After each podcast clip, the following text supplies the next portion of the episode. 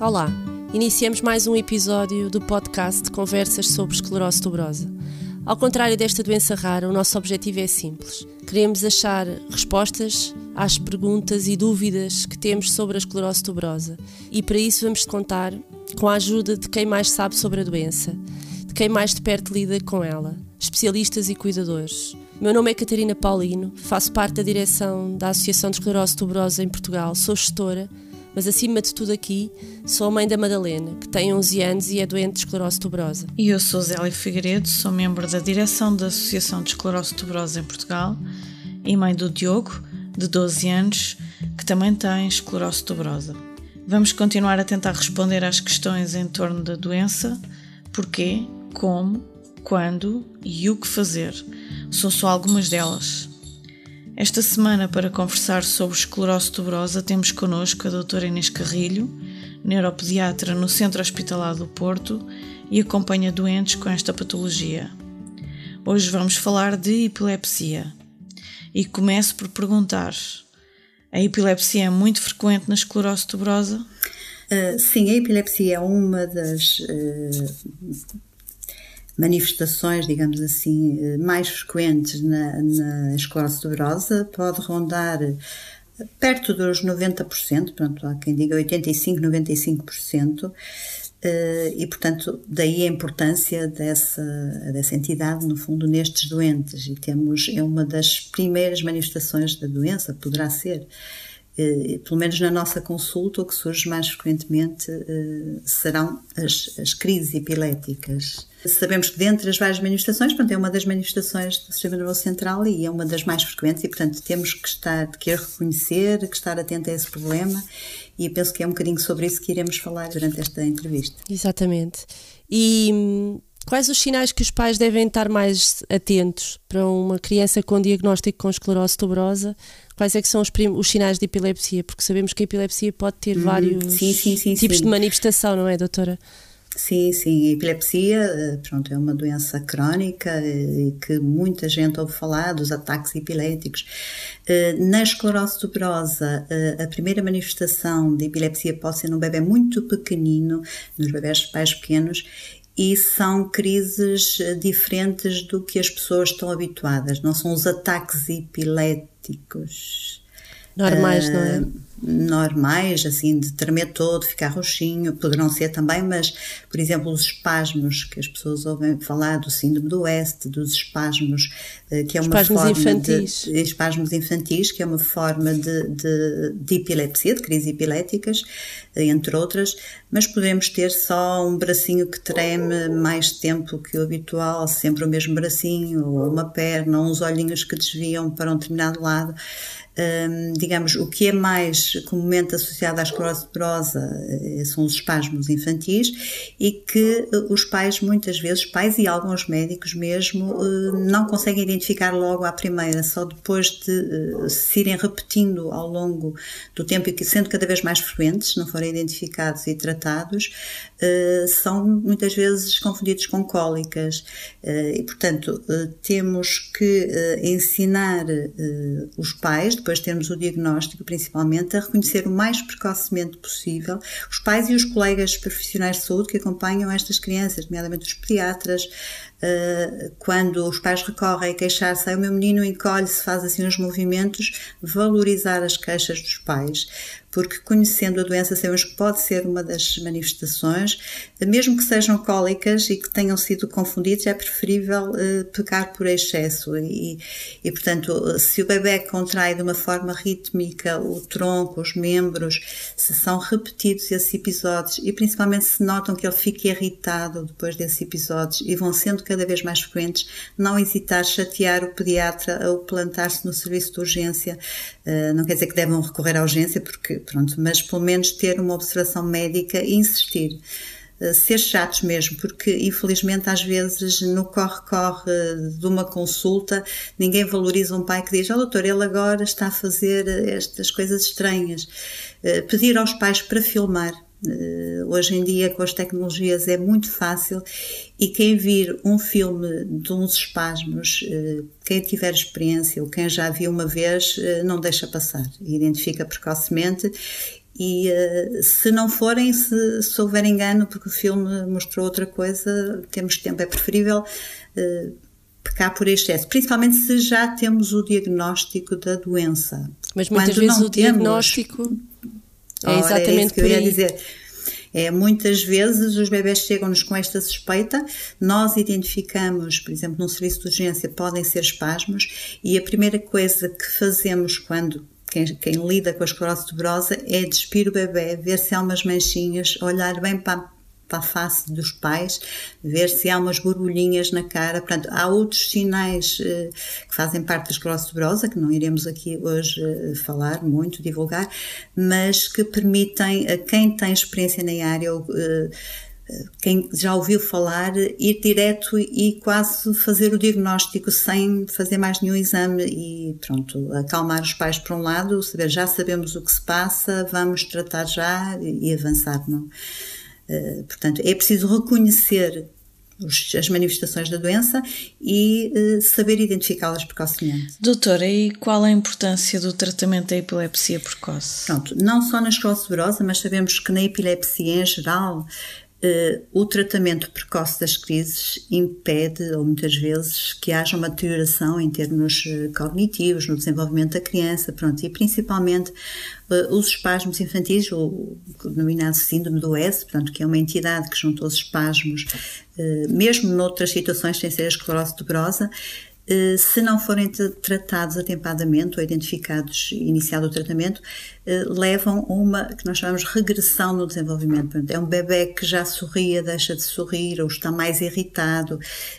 Isso traduz já que o cérebro está em sofrimento e, portanto, temos que precocemente identificar a epilepsia, mesmo antes, e hoje em dia cada vez mais se vai, caminha nesse sentido de tentar tratar quase depois de conhecermos a doença, o EEG, portanto, se virmos que há uma atividade eh, cerebral ali anómala, contínua e, e, que a criança não está bem, mesmo que externamente não se vejam os espasmos ou uma crise, eh, defendemos começar cedo a tratar para evitar que haja uma uh, deterioração em termos do desenvolvimento daquela criança, principalmente nos bebés pequeninos, que quanto mais precocemente pararmos uh, aquelas descargas, digamos, cerebrais que, que, que, impedem que as outras células normais se desenvolvam, dizendo assim de uma forma simples, temos que tentar acalmar aquele cérebro o mais precocemente possível. Já se pratica a introdução do Sabril antes do início da atividade epilética?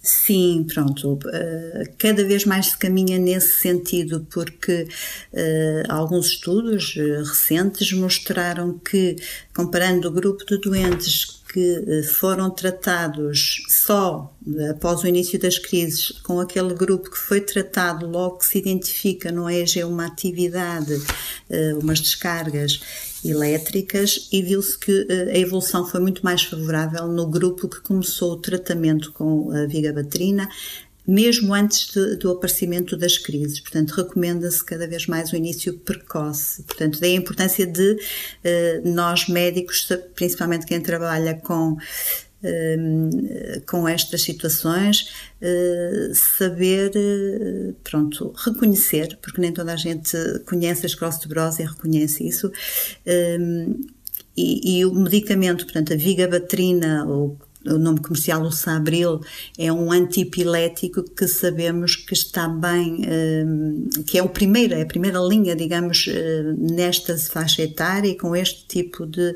hum, patologia, com estas crises, crises ou atividade no, no EEG. Sabemos que não é um fármaco que vai modificar a evolução da doença, mas é o antipilético que está mais bem estudado e que mostrou melhores resultados nesta situação, na, pronto, na, na epilepsia ou na atividade atividade elétrica anómala na esclerose tuberosa. Portanto, abaixo de um ano de idade, muitas vezes já começamos a, utilizar eh, este fármaco. E quando os fármacos não funcionam? Portanto, nós temos o Sabril, que a doutora explicou há pouco, que era a primeira linha, era o primeiro antipilético e a primeira linha de tratamento de, de bebés com atividade e com diagnóstico. Mas e então quando o fármaco não funciona, temos soluções, temos alternativas?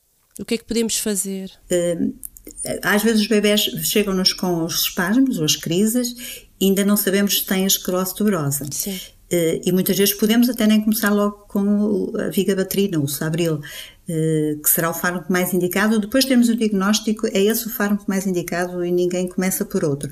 Mas podemos até começar por outros, como começamos com outra epilepsia. Sim. Depois de termos o diagnóstico, temos, eh, reconhecemos as crises ou a atividade elétrica, experimentamos a digabatrina, não surtiu efeito, eh, temos outros fármacos, nomeadamente dirigidos mesmo ehm, digamos, à modificação da evolução da doença, que são os inibidores de mTOR, que poderemos ter a oportunidade, se calhar, de falar mais à frente, ehm, mas quando eh, não há uma resposta, temos outras hum, possibilidades, nomeadamente e cada vez mais a ser uh, desenvolvida e cada vez mais recomendada a cirurgia da epilepsia, Sim. que eu penso que a maior parte das pessoas já ouviram falar, e, ou seja, eh, no fundo é operar uh, as crianças, o cérebro das crianças que têm esclerose tuberosa, e o que nós vamos é tentar uh, remover ou alterar a atividade cirurgicamente daqueles pequenos tumorzinhos que fazem parte da doença e tentando identificar aquele que está a ser responsável, o que está ali, digamos, a disparar, eh, que tem mais eletricidade. E para isso, pronto, há cada vez mais centros dedicados, uh, centros dedicados só à cirurgia da epilepsia, com muita experiência já nesta entidade, mesmo cá em Portugal já começamos uh, a desenvolver. E, portanto, cada vez mais temos técnicas para identificar realmente o responsável pela descarga elétrica e propor uma cirurgia. No fundo é chegar ao, ao tumor que está, ao tuber, não é? Um, que está ali a causar o maior dano, chegar e tirá-lo dali e tentar que ele deixe de fazer aquele efeito que, que é normal fazer ou que está a fazer dano na criança. Mas vamos supor que não há, que não há possibilidade, porque também. Uhum. Nem sim, todos sim, são operáveis, não é? Nem todas as claro, soluções são operáveis. Às vezes, é, às vezes, infelizmente. Estamos a falar de uma epilepsia mais difícil, não é? Claro, há situações em que temos várias áreas do cérebro a descarregar uh, ao mesmo tempo e, portanto, não há só uma zona, o que torna difícil, uh, digamos, a escolha do sítio uh, e a própria cirurgia também tem os seus riscos e, portanto, poderá ser localizada uma zona que poderá também deixar algumas sequelas.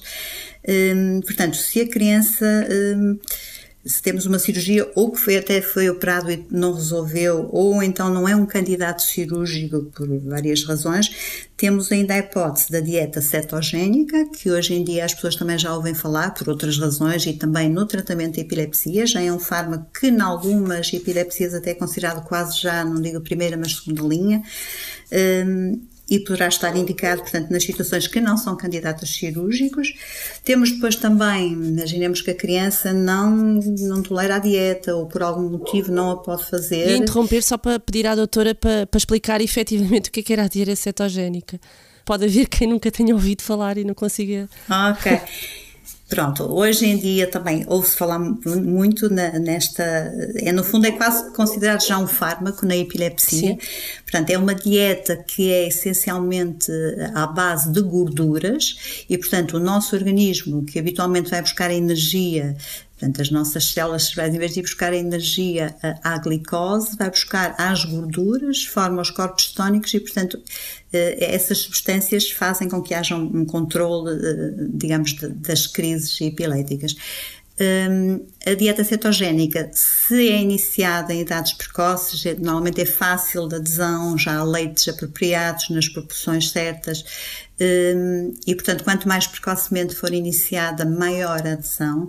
Em termos de efeitos secundários, se for bem feita com acompanhamento nutricionista, não tem um, grandes efeitos secundários ou são controláveis.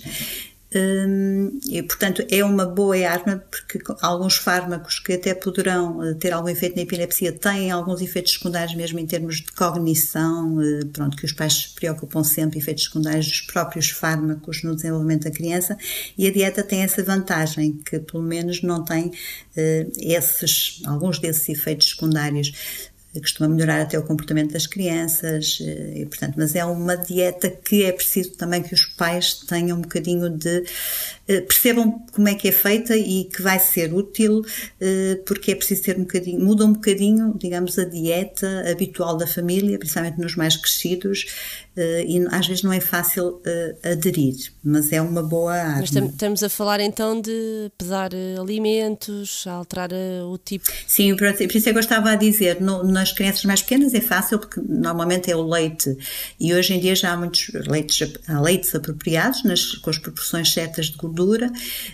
Depois, nos mais crescidos, no fundo, é fazer uma alimentação, as refeições normais, mas em vez de comermos um prato com batata, arroz e normalmente é essencialmente uh, substâncias com mais gordura que se for eh, com um acompanhamento nutricionista, os pais conseguem até variar, escolher frutos gordos, escolher eh, determinadas, pronto, usar muitos óleos, eh, azeites, é, é difícil estar agora aqui a explicar, mas no fundo consegue-se fazer uma pizza, consegue-se fazer um bolo, não com açúcar, mas com outras substâncias e com farinhas próprias, digamos, produtos próprios para essa dieta, que cada vez estão mais comercializados no mercado e com mais fácil, eh, mesmo para, para levar para a escola, que é uma coisa complicada para os pais, como é que ele na escola vai fazer uma dieta cetogénica.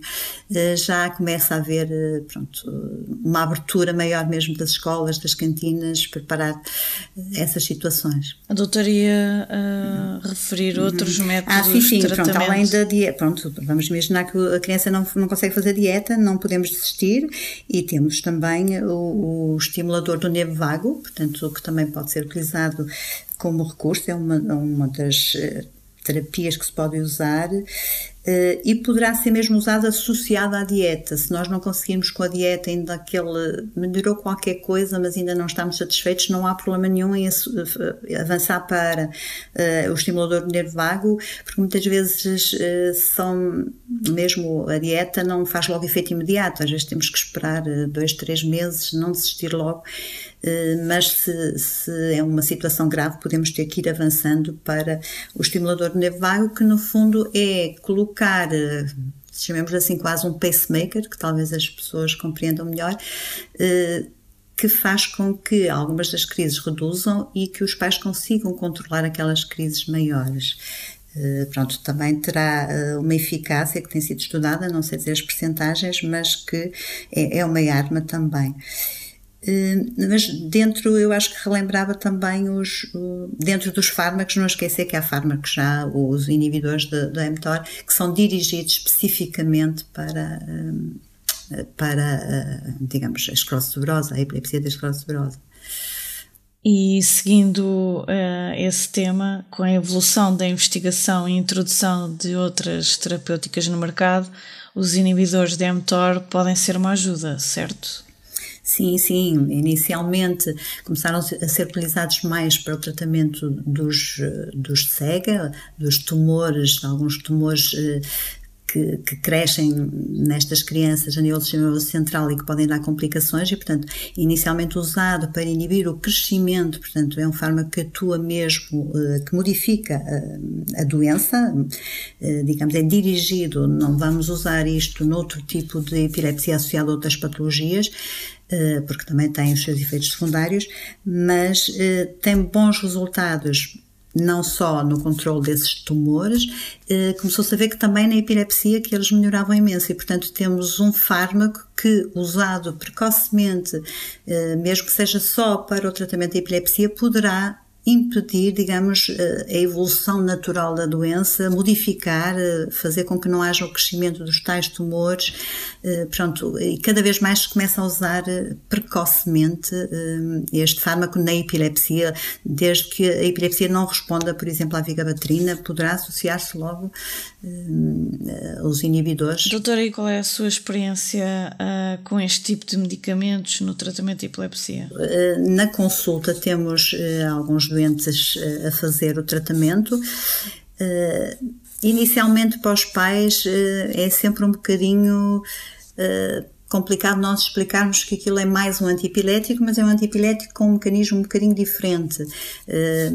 se pensarmos que é um, é um não, há pais que não gostam muito do termo que é uma quimioterapia, pronto, mas temos que às vezes usar este termo para perceberem que temos que controlar analiticamente, temos que ter os valores certos daquele medicamento, temos que ter cuidados ainda superiores aos que usamos com os outros antipiléticos que também têm os seus efeitos secundários. Uh, portanto, eu, a experiência que eu tenho é essencialmente mais no tratamento do SEGA, uh, porque muitas vezes também são crianças que já têm a sua epilepsia, embora pronto, o objetivo inicial foi para o SEGA. Começamos já a propor alguns, uh, o tratamento com uh, crianças que não tenham SEGA, mas que tenham, uh, digamos, uma epilepsia refratária, começam já também precocemente a fazer o tratamento, embora a adesão dos pais às vezes não é logo assim, mais essencialmente pela necessidade de controle analítico e às vezes temos doentes que vêm de longe, portanto é preciso uma equipa de retaguarda fazer esses controles, não implica explico aos pais, às vezes não é necessário vir cá ao hospital, desde que eu tenha um colega de retaguarda que me dê os valores, os pais às vezes mandam por mail, hum, portanto, é, é, é, um bocadinho às vezes explicar o que é o fármaco, porque ainda é uma coisa nova, mesmo para alguns médicos, uh, e a maior parte dos pais uh, adere e com bons resultados. Chegamos aqui ao, ao, à, à, nossa reta final no nosso podcast e de facto a epilepsia é, é complicada e, e, ver um filho a ter uma convulsão, quem já passou por isso, acho que são momentos que nunca esquece. e uhum. eu queria que a, que a uhum. doutora deixasse uma mensagem de esperança, uma última palavra para quem para, tem, para quem tem que lidar com, com a epilepsia na, na, na, não é só na esclerose tuberosa, mas neste caso estamos a falar de uma epilepsia um bocadinho mais refratária e mais complexa. Que, que mensagem é que deixa? Que palavra? É complicado, eu sei. Eu acho que temos, que temos que deixar sempre uma mensagem de esperança e temos visto nestes últimos anos eh, relativamente à esclerose tuberosa, grandes avanços. É verdade. E com é, é, quem tem, mais quem tem filhos com esta patologia, percebe-se muito mais, às vezes, do que nós mesmo, dos estudos que estão a ser feitos, e eu acho que estamos a caminhar eh, mesmo, mesmo o diagnóstico da esclerose tuberosa, graças à divulgação que a Associação faz, é junto da classe médica, junto da população, os próprios pais a divulgarem os vossos encontros. Portanto, eu acho que vocês conseguem fazer com que sejam diagnosticados muito precocemente. Uh, vocês quase que ficam preocupados se souberem que há um doente que não sabem onde é que ele anda, uh, procuram-no, já não é a primeira vez que telefonam a saber, anda aí no norte este doente assim, assim, pronto, porque vocês preocupam-se, têm uh, medo que os doentes não estejam a ser bem tratados e Infelizmente ainda se assiste um bocadinho a isso, porque mesmo da parte médica ainda há desconhecimento, mas cada vez mais está a melhorar, mesmo junto da neonatologia, da obstetrícia, os diagnósticos são feitos mais precocemente, não é só o diagnóstico, mas saberem a importância de referenciar precocemente, não esperar que surja uma lesão ou que tenha uma crise para mandar para o neurologista, que até agora era um bocadinho isso que acontecia. E cada vez mais, se nós recebermos estas crianças, principalmente estes centros que trabalham com estes doentes, precocemente podemos ajudá-los e, eh, controlando precocemente a epilepsia, sabemos que a evolução em termos de desenvolvimento cognitivo e outras complicações a par comportamento, que tem, pelo menos os estudos até agora têm mostrado que conseguimos melhorar isso, eh, mesmo até noutras epilepsias, e cada vez mais a epilepsia tratada eh, não como antigamente íamos experimentando fármacos, mas eh, com fármacos dirigidos ao problema que está a causar a epilepsia, independentemente de ser a esclerose tuberosa e os fármacos que estão a ser estudados nessa área, há outras epilepsias genéticas e cada vez mais se tenta tratar, digamos, quase o gene. E eu acho que caminhamos para aí na esclerose tuberosa, cada vez mais, e provavelmente já estão a ser feitos, estou, um bocadinho, não estou dentro do assunto, mas estudos em animais normalmente começam por aí, de alterações que se descobrem as genéticas e tenta-se depois algum fármaco que possa ir ali trabalhar mesmo junto do gene Uh, pronto, nós agora usamos os inibidores de mTOR, que é da via que, que desregula, uh, mas eu penso que os pais têm que manter a esperança, não só porque são reconhecidos mais cedo estes doentes, eh, os médicos conhecem a doença, sabem e já há guidelines de seguimento destes doentes, portanto já não há desculpa para não saber o que fazer. Há centros já eh, de referência só para estas entidades, há uma boa associação de doentes, portanto ninguém fica perdido. E, e, portanto tem uma porta onde bater, desde que nos cheguem nós tentamos fazer o máximo e eu penso que o futuro caminha para aí qualquer dia, mesmo as grávidas, penso eu, já começarão uh, a fazer, quando se detectam em útero quase os as, as, digamos, sinais que poderá ser uma esclerose tuberosa, a identificação precoce e, quem sabe, até começar logo o tratamento assim que nasce o bebê. Será por aí. Eh, e, portanto, eu penso que caminhamos para ter crianças eh, com bom desenvolvimento, melhorarem, com epilepsias mais controladas e, e, sem ter as complicações eh, que podem ser graves nestas, nestas entidades, nesta doença esclerose tuberosa. E, portanto, eu penso que a mensagem deve ser positiva. Muito obrigada, doutora Inês Carrilho, pelo tempo que despendeu e a ajuda que nos deu a compreender melhor a epilepsia. Tá, obrigado eu por poder colaborar na divulgação desta doença. Obrigada. A si que está desse lado, muito obrigada e esperamos contar consigo também nos próximos episódios. Sabia que pode ajudar este podcast a chegar mais longe e a mais pessoas que podem precisar de ajuda a lidar com a esclerose tuberosa? É simples por exemplo, pode partilhar nas suas redes sociais o link deste episódio, o link do Spotify ou do Apple Podcast. Assim, mais pessoas podem ficar a conhecer esta doença rara. E se tem questões que gostava de ver respondidas aqui, podem enviá-las para o e-mail info.esclerossetubrosa.org.pt. Deixamos este endereço nas notas escritas deste episódio. Temos novo encontro marcado para daqui a duas semanas. Até lá, sem perder a esperança, vamos continuar a conversar sobre esclerose tuberosa.